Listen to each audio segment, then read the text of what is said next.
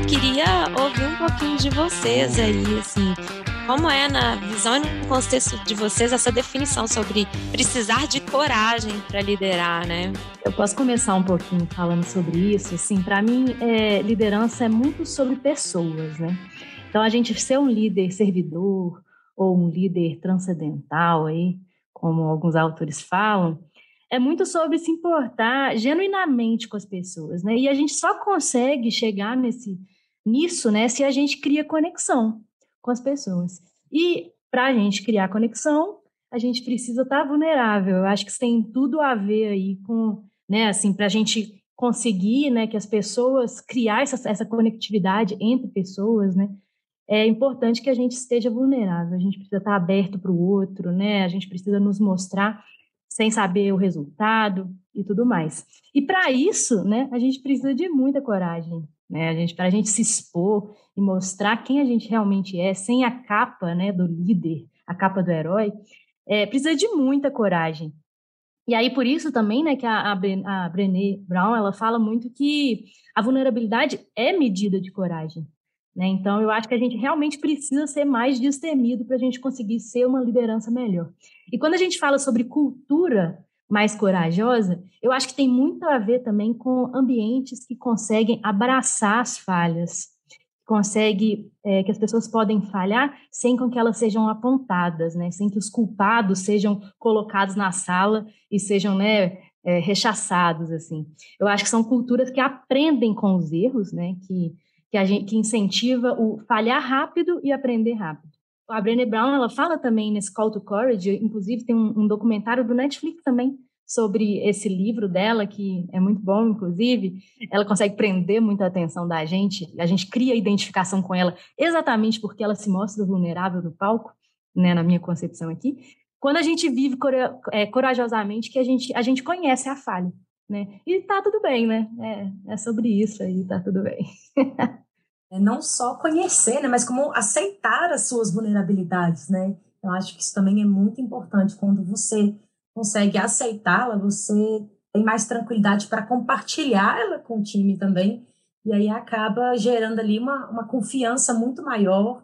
E acaba, a parte mais importante, a gente estimula ali a criação de um ambiente que ele vai ser tolerante a erro, porque você está ali falando assim, olha, gente, eu também estou falha, eu também aqui estou errando. Então, assim, vamos aprender juntos, vamos construir juntos, né?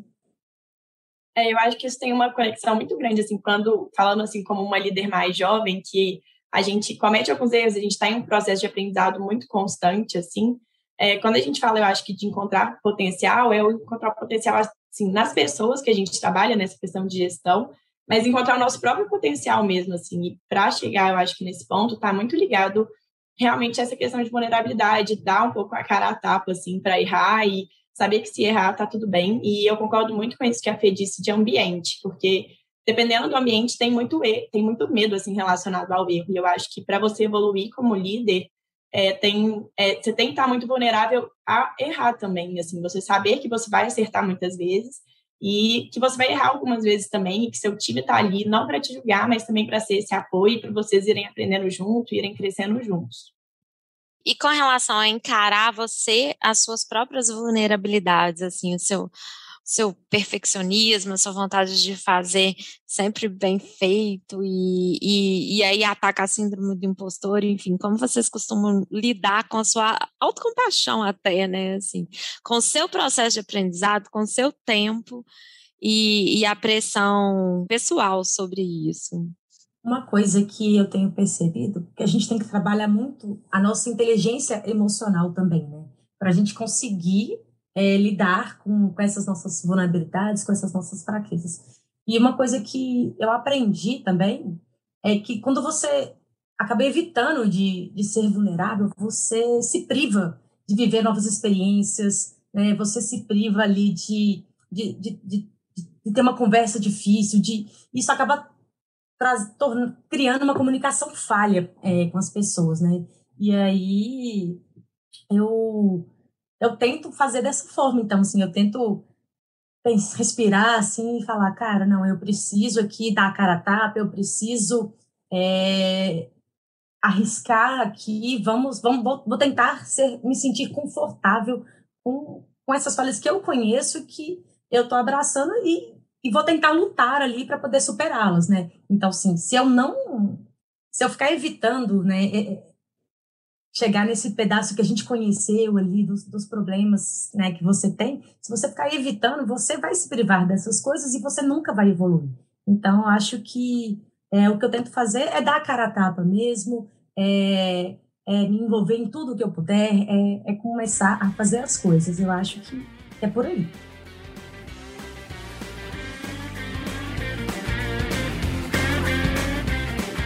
Agora uma pergunta um pouco mais difícil, assim. Olhando para essa trajetória, né? Porque do jeito que vocês foram comentando, realmente pareceu muito fluido, né? Assim, ah, e aí me identifiquei ali com uma pessoa que tinha afinidade para tecnologia e aí comecei a estudar e entrei. Que, quais foram os desafios que vocês encontraram no meio do caminho em relação a isso, assim? E aí as duas foram num momento de pandemia ainda, né? Então, assim, acho que até para poder, porque falando sobre o cenário de tecnologia de Belo Horizonte especificamente, é um cenário muito efervescente com muito evento aberto. A própria DTI fazia muito evento presencial, assim, né? Os tech shots duas vezes por semana. A gente continua tendo os tech shots, só que agora no modelo digital para poder possibilitar um alcance maior de pessoas, enfim.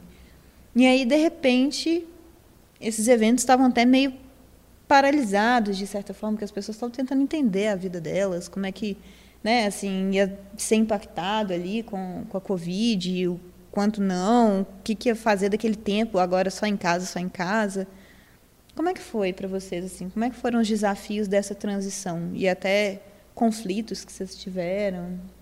Cara, para mim, eu, eu, eu, por muito tempo eu tive um desafio bem constante assim na minha vida, que era a segurança financeira. É, durante a faculdade, eu trabalhei em um milhão de coisas. É, depois de formei em 2017, engenharia química. O que, que o engenheiro químico no Brasil fazia em 2017? Nada. Sabe? Tava num Nada. momento meio limbo, né? É, foi muito limbo. E aí, para mim, foi muito esse desafio, assim.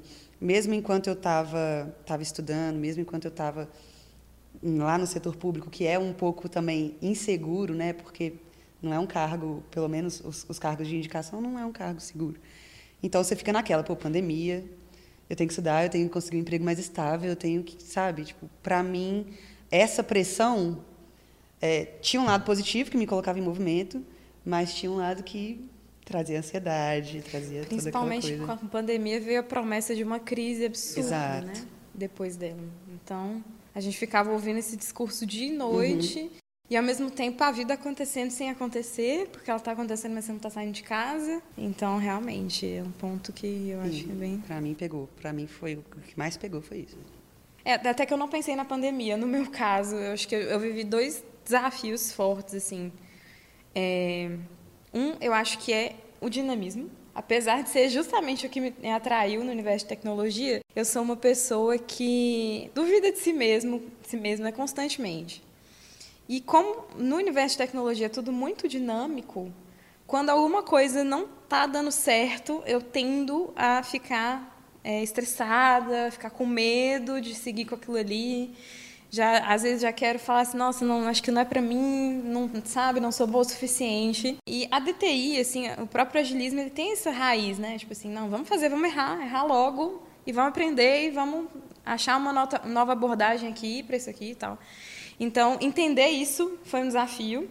E o outro que eu diria foi justamente relacionamento, justamente porque foi na pandemia, né? Eu saí de um, de um universo de trabalho muito hierárquico e, e onde cada um tinha suas responsabilidades muito delimitadas. E aqui não é assim, né? Aqui é muito horizontal, assim, é, todo mundo é aberto para palpitar, né? Para trazer conhecimento e tudo.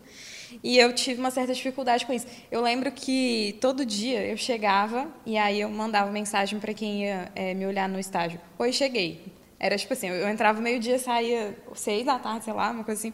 E aí eu mandava, oi, cheguei. É, e aí, ó, tô indo embora. Até Meu que um Deus. dia ele falou assim pra mim, cara, você sabe que você não precisa fazer isso. Aí eu falei, é, não precisa. Como que é isso? Tudo bem.